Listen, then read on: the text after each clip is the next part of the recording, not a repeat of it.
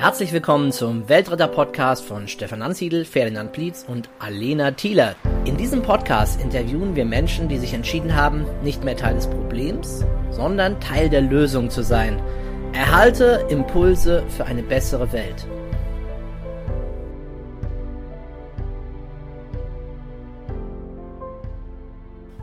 Herzlich willkommen zu einer neuen Folge des Weltretter-Podcasts, diesmal mit Ferdinand Plietz und mir sitzt heute gegenüber Werner Müller vom Projekt Waisenhaus Sri Lanka e.V., der bei mir ganz aus der Gegend kommt und früher oft auf unseren Hoffesten war, von unserem Tag der offenen Tür. Deswegen kenne ich Werner schon recht lang und ich gebe ihm gleich das Wort, weil sein, der Name seines Vereins ja schon sehr viel verrät. Schön, dass du da bist, Werner. Ja, hallo, ich freue mich auch, dass wir heute uns wieder mal getroffen haben. Und äh, ja, also ich stelle mich kurz vor, also ich bin der Vorsitzende des Vereinsprojekt Waisenhaus Sri Lanka e.V. Und äh, wir haben den Verein nach dem verheerenden Tsunami 2005 äh, gegründet, um in Sri Lanka ein Waisenhausprojekt zu schaffen. Und äh, mittlerweile sind wir äh, ja schon fa fast im 15. Jahr und ich komme jetzt gerade frisch wieder vom Waisenhaus mhm. und ich war fünf Jahre nicht mehr vor Ort und ähm, es war sehr angenehm, muss ich sagen. Ich war sehr überrascht, weil wir hatten damals ein Grundstück gekauft, das war ohne jegliche Pflanzen. Also es war komplett blank, es war steiniger Boden, es war nichts vor Ort. Und mittlerweile ist diese Anlage grün nur noch grün. Ja? Und die Gebäude sind umringt von hohen Palmen, von hohen Bäumen, von Obstbäumen, von äh, äh, Bananenstauden, die wir gepflanzt haben. Und äh, wir haben ein regelrechtes Vogelparadies geschaffen, sage ich mal, mhm. weil es gibt Pfaue, es gibt Papageien und die anderen Namen der 20 verschiedenen Arten, die ich gesehen habe, kenne ich nicht. Was man ja bei uns nur aus dem Zoo kennt, Pfauen und Papageien, aber das ist natürlich in unmittelbarer Nähe zu deinem Waisenhaus laufen diese Vögel in freier Wildbahn rum. Richtig. Okay, ich möchte mal ein bisschen weiter ausholen, weil mich natürlich interessiert, Warum hast du dann nach diesem verheerenden Tsunami 2005 das Waisenhaus gegründet? Es muss ja irgendeine Verbindung da sein zu Sri Lanka. Wie kommt es dazu? Es ist richtig. Ich war also in Sri Lanka zum Urlaub schon mehrere Jahre, habe hier viele nette Leute kennengelernt und ähm, habe also dieses Land auch bereist und habe immer wieder festgestellt, weil ich halt einfach auch mit dem Rucksack unterwegs war, dass einfach die Leute oder vor allem Kinder ja, auf der Straße sind, die kein Zuhause haben und dass man praktisch äh, ja, hier, dass es niemanden interessiert, dass es den Leuten völlig egal ist, äh, was mit diesen Kindern passiert. Ähm, und dann habe ich gesagt, man müsste eigentlich hier in diesem Land einmal ein Waisenhaus machen. Mhm. Und aufgrund verschiedener privater Geschichten konnte ich das nie umsetzen. Dann zu Zeiten des Tsunami hat, waren wir natürlich direkt betroffen, in der eigenen Familie auch, hatten zwar keine äh, persönlichen Verluste, aber in der Verwandtschaft waren natürlich einige Leute auch betroffen. Das heißt, ich gehe mal kurz ja. zwischen rein, das heißt, du hast auch Verwandtschaft dort. Richtig, also mittlerweile ist auch meine, meine Frau ist ja auch von Sri Lanka. Ne? Und äh, das war auch der Bezugspunkt, wo wir mhm. dann gesagt haben, wenn wir jetzt das mit dem Weißen Haus nicht machen, dann brauchen wir es gar nicht mehr machen, weil jetzt sind die Leute bereit, auch entsprechende Mittel zur Verfügung zu stellen. Und äh, ich muss auch wirklich sagen, in dieser ganzen Planungs- und Bauzeit ja, hatten wir nicht einmal Schwierigkeiten. Wir, die Handwerker in Sri Lanka gingen immer in Vorleistung. Oh, ja, was also nicht, was nicht einfach ist. Ja. Und äh, wir haben immer bis zum Datum, wo dann die Fertigstellung war, auch wirklich das Geld zusammen gehabt. Also das war eigentlich das Schöne, dass also äh, hier wirklich im Landkreis Kitzingen die Leute so spendenfreudig waren und äh, wirklich dann auch das Geld bereitgestellt haben. Ich erinnere mich noch an eine Geschichte, äh, die uns, also die Presse dann äh, hier auch, hat uns ja einmal begleitet auf dieser äh, ganzen Geschichte. Und dann war zur Eröffnung, äh, waren wir dann in Sri Lanka und vorab äh, hatte ich dann noch einen Bericht in der Zeitung, dass wir eben jetzt nach äh, Sri Lanka fliegen und also dieses Waisenhaus einweihen, aber es fehlen uns noch die Betten. Ja. ja. Und äh, dann bekam ich aufgrund. Und mit Aufruf, auch dann mit dem Aufruf, da noch einen Beitrag zu leisten. Ja, und äh, aufgrund dieser, dieses Presseberichts in, Ja. der, in der Zeitung war es dann so, dass also ein junger Mann angerufen hat und hat gesagt, Herr Müller, kann ich mal heute vorbeikommen? Und dann sage ich, ja, selbstverständlich, um was geht's denn? Und dann hat er gesagt, ja, er möchte eine Spende machen. Er hat heute diesen Artikel gelesen in der Zeitung Ja. und er möchte äh, hier einen Beitrag dazu leisten. Dann denke ich, okay, äh, der wird halt jetzt vielleicht ein oder zwei Betten oder so das Geld bringen. Ja. Und dann sagt er, also Herr Müller, Sie haben jetzt hier reingeschrieben, das sind 1800 äh, D-Mark, waren das glaube ich damals noch, ja? Oder waren es schon Euro? Ja, es waren schon Waren Euro, Euro, ja, waren Euro. schon Euro, ja. Und ich äh, bezahle die ganzen Betten und lege mir das Geld auf den Tisch. Ja, cool. Ne? Ja. Also das war zum Beispiel so eine Geschichte, die, die vergisst man da nicht. Ne? Weil sowas wahrscheinlich, also so eine großzügige Spendenbereitschaft ist extrem selten, glaube ich, oder? Äh, jein, ich sage jetzt mal jein. Es gibt also Menschen, die sind sehr großzügig. Ja? Ähm, da bekommt man also jedes Jahr seinen Obolus, sage ich mal. Ja. Und das sind immer praktisch äh, ja, größere Geldbeträge, die, die jetzt sage ich mal in der Vorweihnachtszeit dann überweisen. Und da kann man sich eigentlich auch darauf verlassen, dass das Geld immer wieder kommt. Und dann gibt es zum Beispiel Leute, die, zum Beispiel dieser junge Mann, der ruft mich jedes Jahr mal an, wie schaut es denn aus? Ähm, und dann, wenn ich sage, ich bräuchte was, dann, weil es jetzt unbedingt notwendig ist, ansonsten sage ich, nee, wir sind soweit abgedeckt mit unserem Budget, wir brauchen es nicht, es soll es bitte woanders hingeben. Ja? Ja. Weil äh, ich bin der Meinung, man sollte Spendengelder, die man einnimmt, ja, auch zweck äh, oder zeitnah verwenden. Ja? Ja. Und auch einsetzen und nicht irgendwelche Gelder hatten oder sonst was. Ist sowieso als Verein schwierig, glaube ich, Ja. oder? Also ihr müsst ja auch zeitnah wieder ausgeben, So um da keine genau. übermäßigen Genau. Überschüsse irgendwie Ja. zu erwirtschaften, oder? Ja. Und äh, es ist vor allem so, wenn ich ähm, zu viel, ähm, äh, wenn ich solche Leute habe, ja, die sagen, ich, ich spende jedes Jahr Betrag X, ja, und habe wirklich dann mal eine Notsituation, dann weiß ich, den kann ich anrufen und kann sagen, pass auf, ich habe jetzt einen Engpass, wie schaut es denn aus? Ja. Ja. Ich möchte mal nochmal einen Schritt zurückgehen. Also du bist mit einer Einheimischen verheiratet Ja. und warst, hast sie auf deinen Reisen dort kennengelernt? Ich habe meine Frau auf einer Hochzeit, zu der ich eingeladen war, auf einem Einheit, also von einem äh, Singalesene, Ja. ähm, habe ich meine Frau kennengelernt. Sie war da praktisch als Brautjungfer. Ja? Und nachdem wir diese Hochzeit praktisch vom ersten Tag an, also sprich von der Bestellung der Hochzeitskarte über den Hochzeitsanzug und dann natürlich am Schluss sogar beim Geldzählen, war ein Freund von mir und ich überall dabei. Ja. Weil wir praktisch nur, also unter der Vorgabe zu dieser Hochzeit sind, wir kommen, wenn wir praktisch vorher eine Tour machen und hinten noch eine Tour. Ja. Sonst lohnt also der Aufwand nach Sri Lanka zu gehen, nur jetzt wegen dieser Hochzeit. Ja. Und das hat sich halt dann so ergeben. Ja. Gut, und dann warst du dort und du bist mit einer Einheimischen verheiratet und warst dann immer wieder dort und du hast diese, diese Not schon gesehen, dass da viele Waisenkinder sind. Und dann, als der Tsunami war, ich versuche es mal zu, zusammenzufassen, als der Tsunami war, hast du gesehen, okay, diese, dieser Bedarf am Waisenhaus, es wäre jetzt eigentlich die beste Zeit, das jetzt durchzuziehen, weil die Leute jetzt spendenbereit sind. Es, letztendlich war so, weil äh, es gab letztendlich während dem Tsunami, ich müsste jetzt lügen, ich glaube zwischen 700 und 800 sogenannte Tsunami-Waisen. Ja, Und mehr gab es nicht. Ja?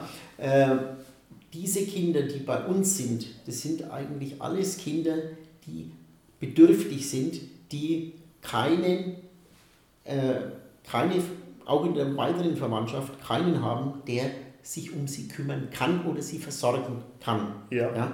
Und ähm, um jetzt eine aktuelle Zahl mal zu nennen, in Sri Lanka gibt es derzeit circa 5000 Kinder, die einen Platz suchen in irgendeiner äh, Einrichtung, ja. ja, und die sind im Gefängnis, weil es keine Plätze für diese Kinder gibt. Heißt das, diese Kinder werden ins Gefängnis gesteckt als Ersatz für ein Waisenhaus sozusagen, Richtig. sind keine Kriminellen? Sind keine Kriminellen und äh, die, die, Zustände in diesen äh, Gefängnissen. Gefängnissen, die sind eigentlich menschenunwürdig. Ja? ja? Und gerade für Kinder in den Altersklassen, sage ich mal, von 3 bis 17, 18 eine Katastrophe, totale Katastrophe. Glaube ich dir. Und deswegen hast du dann, du hast gesehen, der Bedarf ist da und hast entschieden, du baust dann ein Waisenhaus. Richtig. Und es hat sich vorhin so angehört, du hast es entschieden und dann hat es mit den Handwerkern super geklappt und zack, zack, zick, bumm, fertig. Aber es war doch bestimmt, wie lange hat denn das gedauert? Also der Moment, als du entschieden hast, du machst das jetzt, bis, du, bis zur Eröffnung, wie lange hat das gedauert? Also wir haben praktisch im, also es war ja am zweiten Weihnachtsfeiertag, war der Tsunami, dann waren die Presseberichte und dann haben wir im Januar, hatten wir praktisch dann schon eine, ein Zusammentreffen mit verschiedensten Leuten, die also dann in einem künftigen Verein auch mitarbeiten wollen ja. und sich bereit erklärt haben. Leute, die ich bis dato da noch nicht gekannt habe. Und das war also sehr angenehm ähm, und äh, hat auch sehr gut funktioniert. Es waren natürlich auch Bekannte dabei, die ja. auch nach wie vor alle noch dabei sind. Klar. Und äh, dann haben wir praktisch im April bin ich nach Sri Lanka geflogen und noch praktisch das Grundstück gekauft und haben, haben praktisch dann gleich äh, letztendlich also auch den Grundstein gleich gelegt. Ja. Und im April des folgenden Jahres sind die ersten Kinder eingezogen. Und ich war zwischendrin nicht ein einziges Mal vor Ort. Ja. Es hat alles reibungslos funktioniert. Das ist genau diese Sache, warum ich dich hier haben wollte, Werner. Ich habe die Geschichte schon mal gehört, zwar nur auszugsweise, weil ich dann immer durch die Halle durchgelaufen bin, als du den Vortrag gehalten hast. Und diese Fragmente, die ich da so aufgeschnappt habe, die haben mich damals schon so begeistert, weil ich sorry, ich kann das nicht verstehen. Wie hast du das gemacht? Also nach vier Monaten hast du das schon das Grundstück gekauft und dann innerhalb von einem Jahr nach Kauf des Grundstücks, danach wurde das dann eröffnet. Aber ohne dass du dort warst, du musst ja Leute da gehabt haben, auf die du dich irgendwie verlassen konntest. Wie, ja, wieso hat das funktioniert? Ja, es, es ist schon schwierig in diesem Land Leute zu finden, die ähm, das können. Aber ich muss jetzt sagen, wir hatten jetzt zum Beispiel einen Handwerker, den kannte ich schon von früher, von meiner Frau, und da hat dieser Handwerker nur eine kleine Mauer gemacht. Und, und diese kleine Mauer war eigentlich schon optisch sehr schön, würde bei uns niemand mit irgendeinem Eisen, mit einer Armierung oder sonst was machen. Ja. Und genau dieser Mann stand dann zur Debatte, dieses Projekt durchzuziehen und zu bauen. Ja. Und äh, wie das natürlich in Deutschland so üblich ist, braucht man Angebote. Und ich hatte zwei ähm, Handwerker, die mir ihre Angebote vorgelegt haben. Also sprich, das ist wie bei uns, du kriegst praktisch deine Angebote, ja, und das war schon bei der Grundsteinlegung ja dann so, dass ich diese Sachen alles schon hatte. Da war das ja alles festgelegt schon. Ja. Du hast Angebote bekommen von den einheimischen Handwerkern. Von, von, und zwar, das ist. Selbst das stelle ich mir schon schwierig vor. Nein, das ist ganz einfach, sondern es ist einfach so, ich meine, die sind jetzt äh, unfähig, sage ich mal, sondern du kriegst genauso ein Angebot wie bei uns, zwar nicht so professionell, ja. ja aber da ist genau aufgelistet, was was kostet. Ja. ja. Und äh, der Unterschied zwischen den beiden Handwerkern, die also hier diese als Generalunternehmer das gemacht haben, ja. ja äh, waren 500 Euro. Und äh, ich als Buchhalter natürlich sage, also 500 Euro ist schon ein Haufen Geld und äh, bei dieser Bausumme, dann denke ich, naja, ähm, warum, weshalb, wieso? Ja. Und äh, ich habe natürlich dann den, den Sure, wir, äh, hab ich, ich wollte eigentlich den haben, aber er war halt um diese 500 Euro teurer. Ja. Und dann wollte ich ähm, wissen, warum, weshalb, wieso. Und habe praktisch ihm die Angebote neben hingelegt und sage, warum bist du 500 Euro teurer als dieser BSO? Dann hat er gesagt, es ist ganz einfach, ich kann dir das gleich erklären. Hier hast du die ähm, mit Zementsteinen gebaut und ich baue mit Ziegelsteinen. Der Unterschied ist, dass Ich weiß nicht, weil ich muss die Steine zukaufen. Wie viel Zement ist in diesen Steinen momentan enthalten? Mhm. Der Zement ist extrem teuer geworden, klar, durch den Tsunami, hoher Bedarf an Zement. Ja. Ja, also sind die Preise explodiert. Ja, und dann weiß ich nicht, beim Ziegel weiß ich genau, was da verbrannt wurde. Und dann weiß ich, wenn ich das vermauere, da habe ich eine vernünftige Wand. Ja, in fünf Jahren kommst du und sagst, was hast du mir für eine Scheiße hier verkauft? Ne? Äh, wenn das ist Bröseln anfängt. Ja. ja. Und äh, das war für mich plausibel und habe dann gesagt, das kann ich dann auch verdrehen.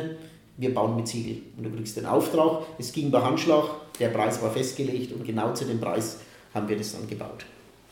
Okay. Ja. Wahnsinnig coole Geschichte, finde ich, Werner. Du hast jetzt ja anklingen lassen, gerade eben, du bist eigentlich Buchhalter. Ja. Und bist ja auch in einem Vollzeitjob ganz normal ja. eingebunden. Und deswegen warst du auch ein Jahr lang nicht drüben. Richtig. In dem Jahr, in dem gebaut wurde. Aber ich hatte ja ständig Kontakt. Also es ist ja so, man hat, es gibt ja das Telefon ne? Ja. und es gibt ja auch die, das Internet und äh, wir haben natürlich sämtliche Informationen, sprich Bilder, alles übers Internet auch bekommen. Wir haben den ständigen Baufortschritt per Internet bekommen. Ja? Ich wusste genau, was ist gebaut, ja? ja? Welche Summe haben wir jetzt verbaut? Welche Summe muss ich überweisen? Was muss ich anweisen, damit die Handwerker bezahlt werden können? Weil die können nicht von Luft und Liebe leben. Ne? Ja. Also ich denke ich denk schon die ganze Zeit darüber nach, dass da ja wahnsinnig viel Vertrauen einfach dazu gehört. Oder wie siehst du das? Ja, es gehört viel Vertrauen dazu, aber auch ein gewisses Risiko. Also ich ja. bin ein Mensch, der das Risiko schon abschätzen kann. Ähm, wo lag das Risiko? Das Risiko lag darin, wenn es nicht fertiggestellt wird, dann haben wir wirklich ein Problem. Ja? ja? Aber nachdem der Baufortschritt immer vorangegangen ist und es immer funktioniert hat, ja, und ich ja erst die Leistung erhalten habe und dann das Geld überwiesen habe, wo ist da das Risiko? Das ist relativ gering. Ja. Und der Singalese, der praktisch vor Ort das immer gesehen haben, die haben ja auch alle nicht geglaubt, dass das ein Waisenhaus wird. Die haben immer gedacht, es wird ein Hotel oder sonst was, weil die ja selbst nicht daran glauben, dass hier irgendein Fremder hierher kommt, vor allem da, wo wir jetzt sind, und baut ein Waisenhaus. Ja. Weil sie selber sich die, die Summe nicht vorstellen können oder die ganze Geschichte nicht vorstellen können. Ja, vor allem dort, wo wir jetzt sind, was heißt das? Wo ist das, das Waisenhaus? Also das ist, das ist im äh, Südwesten von Sri Lanka, äh, in der Nähe von Berovela. Das kennen viele, weil das ist äh, touristisch sehr bekannt. Mhm. Und wir sind also Luftlinie 6 Kilometer im Hinterland. Ah, ja. Und äh, das ist äh, eine klasse Ecke. Also da kann auch der Meeresspiegel noch ein bisschen steigen, kann nichts passieren. Genau, das hast du mir ja vorhin erzählt in unserem Vorgespräch dass man das ja wirklich schon merkt, dass da, ja. du bist jetzt schon seit mehreren Jahrzehnten da, ja. zuerst als Tourist, dann mit Familienangehörigen, jetzt als äh, Betreiber eines Waisenhauses, schon seit Jahrzehnten immer auf Sri Lanka und ja. du hast erzählt, man merkt es schon durchaus, dass manche Gebiete jetzt nicht mehr äh, per Fuß zugänglich sind. Ja, also man merkt das genau am Strand, an, an gewissen Stellen, ja. ja da, äh, wo ich vor, sagen wir mal, jetzt sind es fast schon 30 Jahre, ähm, 29 sind es genau, äh, da sind wir zu Fuß ganz normal unten an den äh, ja, Hotels vorbeigelaufen, ohne Probleme. Äh, und mittlerweile ist es überhaupt nicht mehr möglich, weil da haben wir jetzt mittlerweile 20 cm Wasser. Ne? Und für viele Leute, die das also auch kennen, ist ja auch eine ganz bekannte Bucht in Unavaduna, äh, da sind meine Kinder noch äh, am Strand zum Spielen gegangen. Da gibt es jetzt nur noch ein kleines Eck, wo man praktisch äh, ja, Strand hat. Der Rest ist nicht mehr begehbar. Ja, irre. Also in vielen anderen Plätzen der Welt ist es ja wirklich schon, ist der Klimawandel schon ja. harte Realität. Ja. Wie viele Plätze hast du in deinem Weißen Haus? Also wir haben Betten für 32 Kinder. Ja. Und momentan sind es leider nur 16, äh, weil es auch schwierig ist, eben diese Situation mit den Kindern, äh, wenn sie denn äh, aus dem Gefängnis kommen. Ähm, da ist es schwierig, äh, diese Kinder so zu betreuen, dass es vernünftig ist, weil äh, ja, es gibt in Sri Lanka kein ausgebildetes Personal. Es ja. gibt es nicht. Ja. Das ist Fakt und du musst also mit dem Leuten, die halt eine ganz normale Schulbildung haben oder die, die müssen halt dann sich da kümmern und du musst halt schauen, dass du für die Kinderbetreuung Leute hast, die mit Kindern umgehen können. Du brauchst Zusatzunterricht von Leuten, die sehr gut sind, die den Umgang haben, die also eine, äh, eine Ordnung reinbringen können, die mit Ruhe das rüberbringen können, weil es ist ja so, ähm, Gewalt macht eh keinen Sinn, Gewalt haben diese Kinder alle erlebt. Ja. ja. Und äh, äh, wir haben jetzt zum Glück wieder einen Lehrer, der schon mal bei uns war, ähm, und ähm, den konnten wir jetzt wieder dazu bewegen, dass er wirklich wieder zu uns ins Waisenhaus kommt und Unterricht macht. Ja? Und ja. ähm, dieser Mensch, der hat schon, wir haben dann so einen Probeunterricht gemacht und äh, da konnte ich natürlich auch beiwohnen, verstanden habe ich nicht viel, aber er hat schon alleine mit den Regeln, die er aufgestellt hat, hat er also diese 16 Kinder komplett im Griff gehabt. Ganz ruhig, in, in einem ganz lockeren Ton. Obwohl ja. die Kinder schwierig sozialisiert waren, weil sie teilweise zuvor aus dem Gefängnis gekommen sind. Ja, ein Teil. Wir haben ja, ja. momentan nur zwei, die also äh, im Gefängnis waren. Und ähm, es ist einfach so, diese Kinder sitzen dann wirklich auch mit Ruhe da. Klar spielen die irgendwo mit dem Stift oder sonst was, aber sie hören zu und fassen das auf, ja, was er ihnen erzählt. Er hat mit ihnen dann gesungen ne, und die Kinder haben mitgesungen. Also das war faszinierend. Ja. Und er ist natürlich, äh, er ist Musiklehrer, er ist Kunstlehrer. Ähm, er hat unter anderem auch unsere Bilder also im Eingangsbereich gemalt, also vom außerhalb des Waisenhauses. Ja. Und äh, er hat gesagt, er wird das jetzt auch weiterführen, ihnen an den Wänden, ne, was ist ja noch Platz. Und da hat er gesagt, da macht er dann mit den Kindern, macht er dann Bilder und, und, und das hinmalen. Ja. Und ähm, er nimmt sich einfach die Zeit ja, und nimmt die Kinder mit. Ja. Und man sieht es dann, er hat, hat nur ein paar Sachen dann so an die Wand gemalt. Er kann natürlich auch perfekt malen, ne? Menschen ja. malen, äh, Tiere malen, Pflanzen malen, ja? Äh, erklärt die Unterschiede. Ne? Und die Kinder haben das aufgesogen wie, wie ein Schwamm. Ja. So klasse war das. Ne? Ja. Und es war eigentlich gedacht, eine Stunde Unterricht. Ne? Letztendlich hat er dann zweieinhalb gemacht. ja? Und am Ende war er dann noch vier Stunden da und hat sich praktisch äh, mit meiner Frau und mit meinen Kindern unterhalten über die verschiedensten Sachen und wie er sich das dann vorstellt, wie er das weitermachen will. Also total klasse. Ne? Super. Ja. Ich habe jetzt nicht ganz verstanden, du hast gesagt, du hast eigentlich Platz für 32 Kinder, aber momentan haben nur 16 Unterkunft dort gefunden. Ja weil du zu wenig Personal hast oder den, den Zusammenhang habe ich nicht ganz verstanden. Nee, weil, weil wir können keine 16 zusätzlichen Kinder aus dem Gefängnis aufnehmen. Weil die praktisch die Strukturen, die im Waisenhaus sind, so durcheinander bringen, ja, dass, dass sämtliche Ordnungen und sämtliche äh, Sachen durcheinander kommen, dann kann es passieren, hatten wir auch schon, es waren ja eigentlich 18, zwei davon sind wieder im Gefängnis, die sind abgehauen. Die haben sich also nicht angepasst, die sind einfach weg. Und ja. dann hast du als Leitung in diesem Projekt riesige Probleme mit der Polizei. Ja, und, und alles, weil die Kinder nicht da sind, weil du übernimmst ja dann die Verantwortung. Ja, und dann hauen die ab. Ja, und dann hast du das Problem. Also es ist immer so, man kann so Zug um Zug Kinder dann aufnehmen, ja, ja. die aus, jetzt sage ich mal, aus zerrütteten Familien oder weil euch ein Elternteil verstorben ist und, und, und äh, der Vater vielleicht verstorben ist und die Mutter kann das Kind nicht mehr ernähren, dann kann man das wirklich aufnehmen, diese Kinder, weil das ist kein großes Problem. Ja? Aber sobald die aus dem, wie gesagt, Gefängnis kommen, dann kann ich maximal mal einen und dann vielleicht wieder einen, so Zug um Zug, dann geht es. Damit man, damit du, weil du die dann langsam sozialisieren musst und genau. kannst nicht kannst nicht die freien 16 Plätze alle auf einmal befüllen mit Kindern, die zuvor im Gefängnis waren, weil sonst die ganze Ordnung durcheinander geworfen wird. Ja, das verstehe ich. Und die Kinder werden ja auch zugeteilt, praktisch wie bei uns vom Jugendamt. Ja? Und auch das Jugendamt kommt regelmäßig zum Prüfen. Ich war jetzt selber da, als ein äh, junger Mann da war und äh, hat dann verschiedene Sachen kontrolliert. Äh, das sind verschiedene Leute, die zur Kontrolle kommen. Dann äh, gibt es natürlich auch die ärztliche äh, Kontrollen, die auch regelmäßig stattfinden, dass die Kinder untersucht werden. Ja. Mhm. Ähm, findet, äh, also diese grobe Untersuchung findet einmal im Jahr statt. Das ist wie bei uns, wenn du jetzt im Kindergarten oder in der Schule diese, diese Untersuchungen hast. Ja. Und das findet da statt. Da kommt praktisch dann die, die Ärztin kommt dann da vorbei und untersucht die dann alle.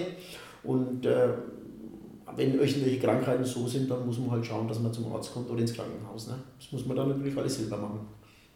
Und anfangs hast du ja gesagt, es gibt aber an sich genug Kinder, die einen Platz bräuchten. Richtig. Also gibt es dann irgendeine Lösung dafür zu sagen, okay, ich kann jetzt nicht die 16 Plätze, die ich frei habe, mit, mit Kindern aus dem Gefängnis füllen, aber es gibt noch genug andere Kinder oder gibt es da irgendeine Lösung dafür, das Waisenhaus wieder vollzukriegen?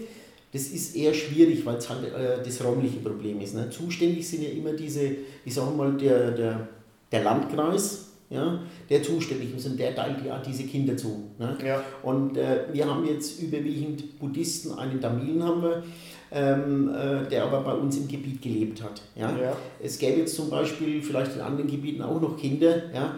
aber da ist es das gleiche Problem. Ja? Es gibt keine Plätze. Ja?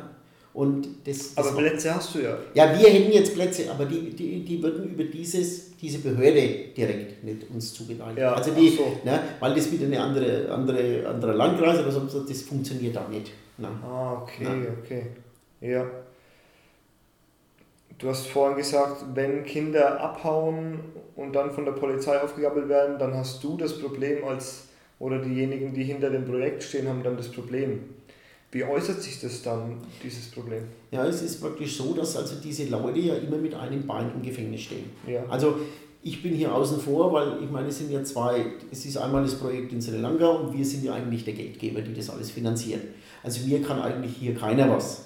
Nur diese Projektleitung, die muss für alles die Verantwortung übernehmen. Da ist jemand formal vor Ort, der da Genau. formal den Hut auf hat. Genau, die, Ja. die ist eingetragen, die ist zuständig für, für, diese, für diese Tätigkeiten und ähm, alle Mitarbeiter haben irgendwo, wenn sie einen Fehler machen, ja, dann sind sie mit einem Bein im Gefängnis. Problem ist immer dann das, wenn genau die Projektleitung, aus welchem Grund auch immer, für nur eine Woche weg ist. Ja. Wer übernimmt dann die Tätigkeit? Wer kümmert sich? Wer macht das? das die Behörden, die reden, die sagen sich immer leicht, naja, es ist halt jetzt so unfertig. Ja? Und äh, man, kann, man kann hier, man, man darf eigentlich das Risiko gar nicht eingehen, man muss alles so weit abdecken, dass hier nichts passiert. Und wenn natürlich die Kinder abhauen, das kann ich fast nicht vermeiden, weil die Ja. gehen in die Schule, ja, Ja, und wenn die von der Schule nicht mehr zurückkommen, immer lieber normal abgeholt, aber wenn die dann abhauen, ja, dann, dann muss man sofort zur Polizei, muss das sofort anzeigen, die Kinder sind weg und äh, Ah, okay. ja. Und was schwant einen dann? Was schwant dieser Person, die da vorsitzt? ja, die muss, die hat immer das, die, die, wie gesagt, sie kann unter Umständen eingesperrt werden. Ja. Ja. Also es ist auch so, dass die Kinder regelmäßig befragt werden, also vom Jugendamt, werden sie geschlagen oder wer kommt hier in das Waisenhaus rein, wer, wer, wer kommt hier, also es wird alles kontrolliert und auch überprüft. Ja. Finde ich auch sehr gut, ja, dass einfach keine wildfremden Leute hier einfach reinkommen. Ne? Und das Risiko besteht ja in diesem Land immer. Ja? Dass einer sagt, ne, das sind sowieso die, die, die, der Bodensatz, ne? mit denen können wir machen, was wir wollen. Ne? Und äh, es ist also im Gespräch mit dem Jugendamt, mit dem jungen Mann, habe ich dann auch gesagt, ja, wie ist denn das? Und, und, und dann sagt er zu mir, das Problem haben sie immer nur dann, wenn hier einer reinkommt, ist es ein Pädophiler und der vergeht sich an den Kindern. Dann spannen wir ihre Projektleitung ein Ja, und dann haben sie hier ein Riesenproblem. ja. Weil sie niemand mehr fordern, der sich dann richtig kümmern kann. Und genau das ist der Punkt. Darum muss ich immer ähm, darauf achten, wer kommt in dieses Projekt rein. Ja. Und es gibt eben diese klare Vorgabe in dem Land, von früh um sechs bis äh, von Abend um, um sechs bis früh um sechs hat niemand außer dem Personal etwas in einem Waisenhausprojekt zu tun. Ja. Gibt es nicht. Jeder muss nach 18 Uhr dieses Waisenhaus verlassen haben. Ja. Okay. Ich habe mich am Anfang gewundert, weil du erzählt hast, du warst seit fünf Jahren nicht vor Ort und es hat sich aber trotzdem in der Zeit einiges entwickelt. Aber jetzt wird mir das klar. Also da sind natürlich dann Menschen vor Ort, die da formal den Hut auf haben und sich da täglich drum kümmern. Muss, muss. Und das sind halt Leute, die du auch immer bezahlen musst. Ja. Ja. Und oft sagen die Leute, sind das zu viel oder sind das. Klar, man kann natürlich sagen, äh, aber wenn ich überlege, dass, dass die Leute 75 Euro im Monat verdienen, Ja. dann muss man sagen, wie viel ist das überhaupt? Das Geld muss dann bei rumkommen im Verein. Richtig. Ja. Ja. Und äh, bis dato hatten wir natürlich bis jetzt immer das Glück, dass es ausreichend war, äh, dass wir auch also sicherstellen konnten, dass wir also die Leute auch ordentlich bezahlen können. Wir hatten jetzt auch eine heftige Diskussion mit den Leuten, weil natürlich klar, die Preise im Land steigen, eben Ja. auch für Lebensmittel. Ja. Äh, und äh, da ist es einfach so, dass sie auch mehr Geld für sich selber brauchen. Ja.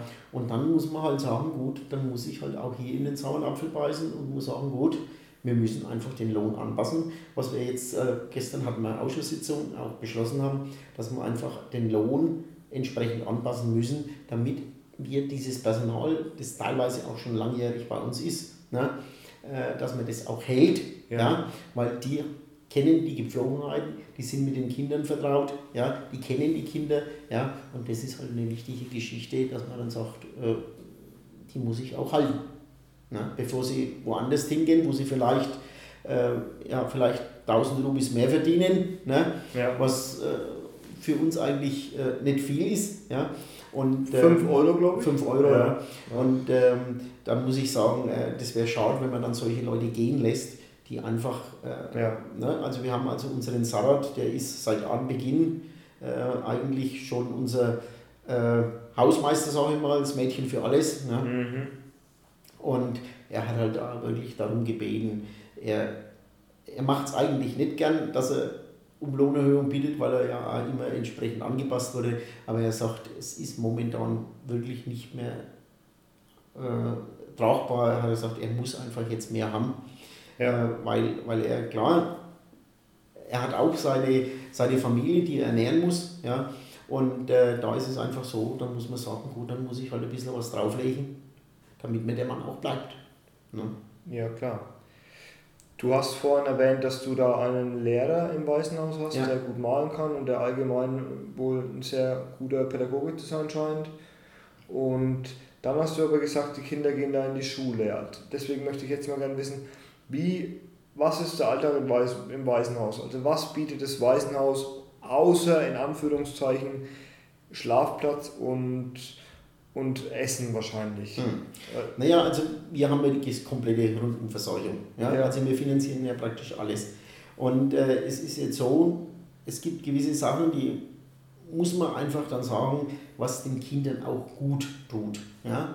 Das haben wir jetzt praktisch erlebt, äh, wenn dann wirklich mal Leute von uns rüberkommen, die einfach mit den Kindern dann mal einen Ausflug machen. Ja. Ja, das sind dann einfach so Sachen, die sind eigentlich im normalen Budget so nicht enthalten. Ja. Und da muss man den großen Bus mieten, da musst du schauen, dass das Essen vorgekocht ist, dass du was das Essen mitnimmst. Ja? Und dann sind wir einfach zu so einem Wasserfall gefahren ähm, und äh, da konnten die Kinder, soweit sie schwimmen konnten, schwimmen. Ne? Es war ein Platz, wo sie praktisch planschen konnten, für die, die nicht schwimmen konnten. Ne? Ja. Und, äh, und es war eine kleine Geschichte und äh, dann haben wir dann auch alle gegessen und dann, äh, die haben so einen Spaß und so eine Freude gehabt. Ja? Äh, bei dieser Geschichte, äh, wo man dann sagt, Mann, das fehlt denen eigentlich. Ja? Und ähm, es ist natürlich so, man versucht natürlich immer wieder irgendwelche ja, Sachen zu schaffen, ja, aber es fehlt in dem Land einfach wirklich an guten Leuten, ja, Ja. die einfach das auch mit den Kindern machen können, ja. Und äh, da ist es eben wichtig, die haben natürlich von früh bis Abend, wenn Schulzeit ist, äh, haben die alles durchgetaktet. Also die haben praktisch... Das ist eine Ganztagsschule. Nee, nee, es ist einfach so, die gehen früh in die Schule, da werden sie dann hingebracht. Ne? Ja. Und dann kommen sie so um ja, halb zwei, zwei kommen sie dann heim. Ja. Ja. Dann wird gegessen. Ja. Dann machen sie ihre Hausaufgaben. Ja. Dann haben sie eine, eine. Und dafür dieser Lehrer, der vor Ort ist, auch. Der macht es dann später. Oder am Wochenende. Also Was, was macht dieser Lehrer vor Ort? Im Also, Waisenhaus. im Waisenhaus. Der macht dann in, am Wochenende oder dann unter der Woche, wenn die von der Schule kommen und, und dann mit dem Essen fertig sind, ja, Hausaufgabenbetreuung, sowas. Nee, nee, das macht der nicht. Der macht keine Hausaufgaben. Das machen die Leute bei uns im Waisenhaus. Ja. Da haben wir also eine, die also das komplett betreut, also diese Hausaufgaben betreuen, kontrolliert, dass sie die Hausaufgaben auch machen Ja. und auch halt Hilfestellungen gibt. Aber der macht jetzt speziell nur Zusatzunterricht. Mhm. Also das ist Sachen, die einfach sonst fehlen. Ja? Äh, wir haben zeitweise, hatten wir auch einen Englischlehrer, der hat aber auch das nicht so rüberbringen können, ja, weil er selbst die Qualifikation gehabt hat. Und das ist einfach sehr schwierig. Das Schulsystem ist eher schlecht in Sri Lanka und äh, jeder, der irgendwo zu was bringen will, muss Zusatzunterricht nehmen, egal in welchem Fach, damit er überhaupt okay. eine Chance hat. Ja? Okay. Und ähm, das sind, sind, natürlich auch Kosten ja? ja. und äh, die muss man natürlich dann auch zur Verfügung haben. Ja? ja. Und äh, es ist einfach so, wenn ich dann von befreundeten Projekten mitkriege, dass die äh, für einen Lehrer dann im Monat weit über 100.000 Euro, äh, Euro Rubis bezahlen, ja, ja, damit dieser Lehrer bei Ihnen Unterricht macht. Die machen das natürlich dann Vollzeit, also auch als Zusatzunterricht, trotz alledem.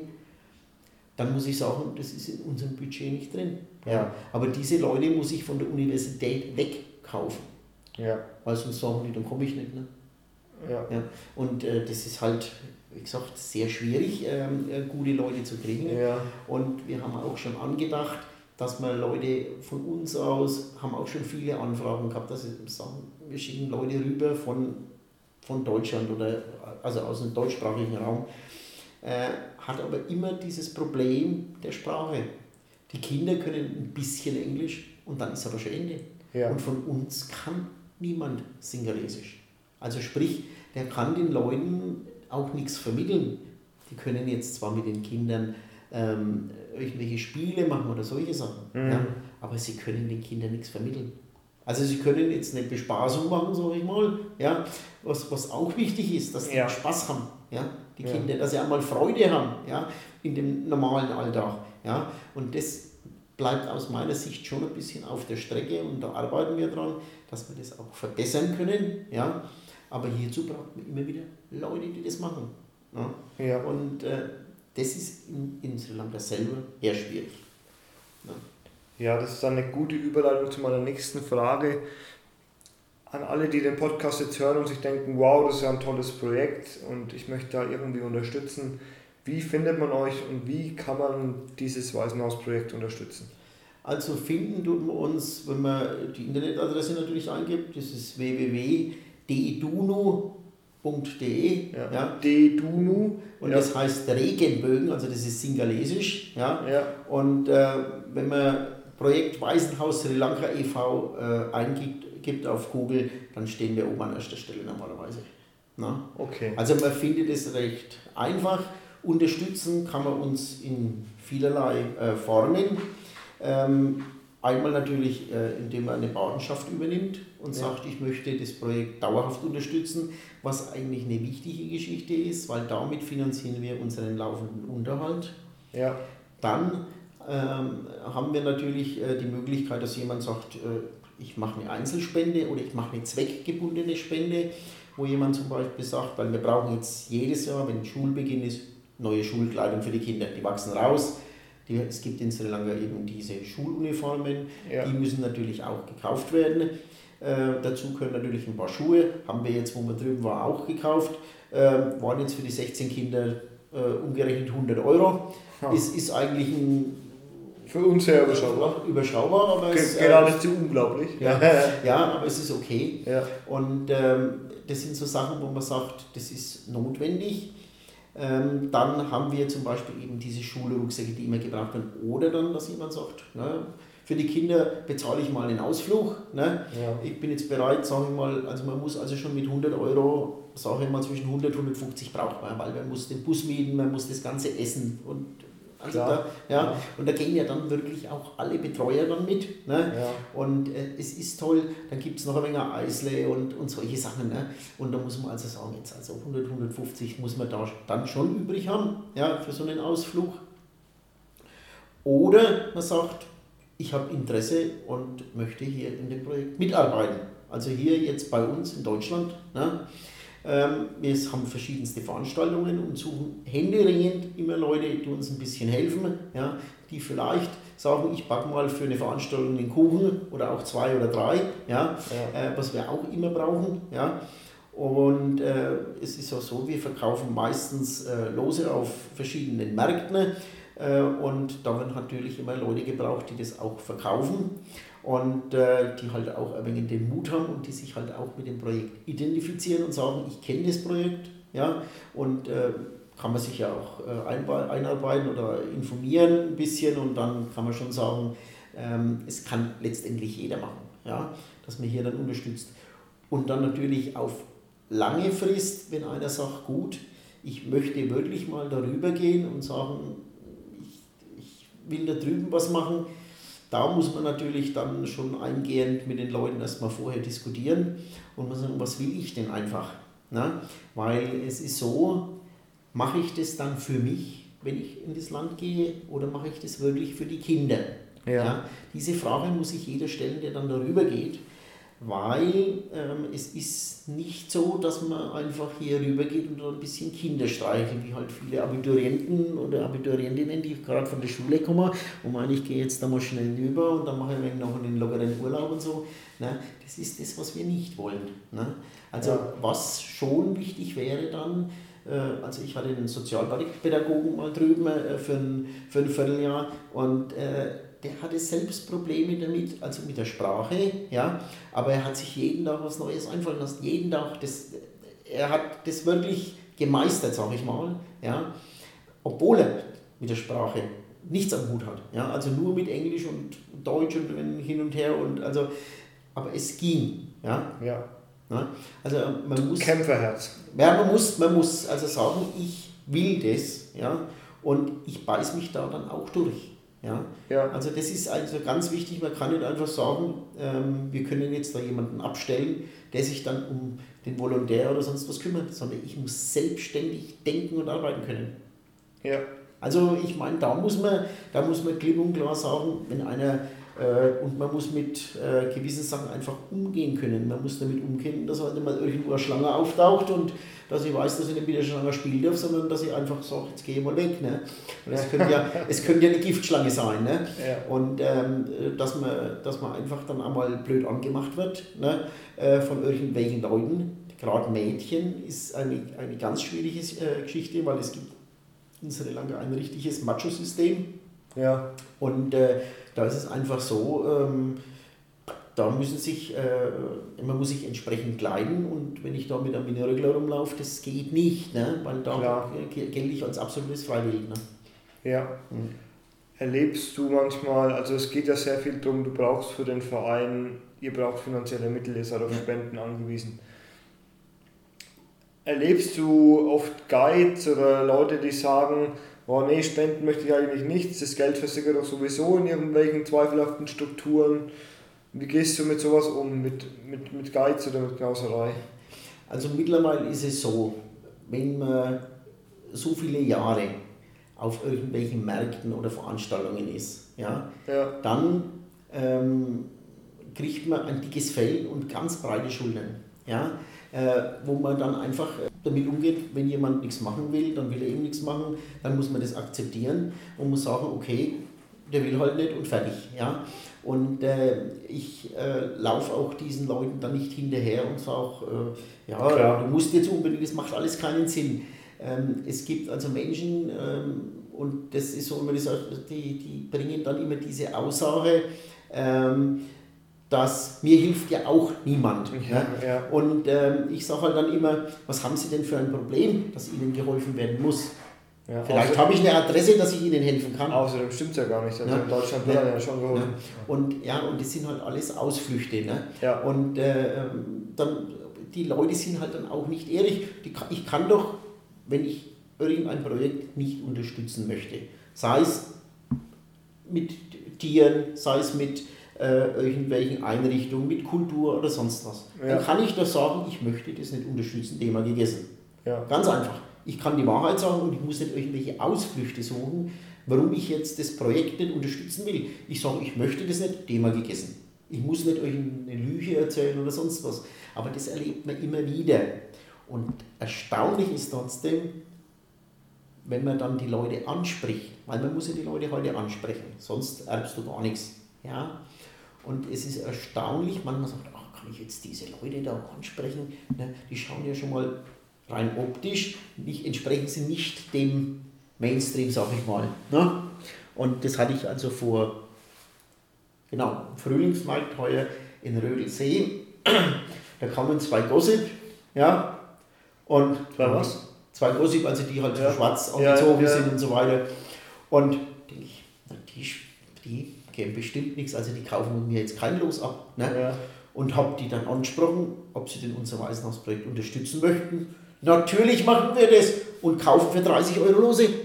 Ja. Also sprich, man darf auch nicht nach dem Aussehen der Menschen gehen. Es gibt einfach Menschen, das ist denen ihr Lebensstil und unterstützen trotzdem soziale Projekte. Ja? Ja. Also äh, das ist total durchgewürfelt. Und dann hast du Leute, die laufen mit dicken Goldketten rum, ne, haben den größten Hund dabei, ja, da wirst du nie erleben, von diesen Leuten kriegst du nichts. Genau. Ja?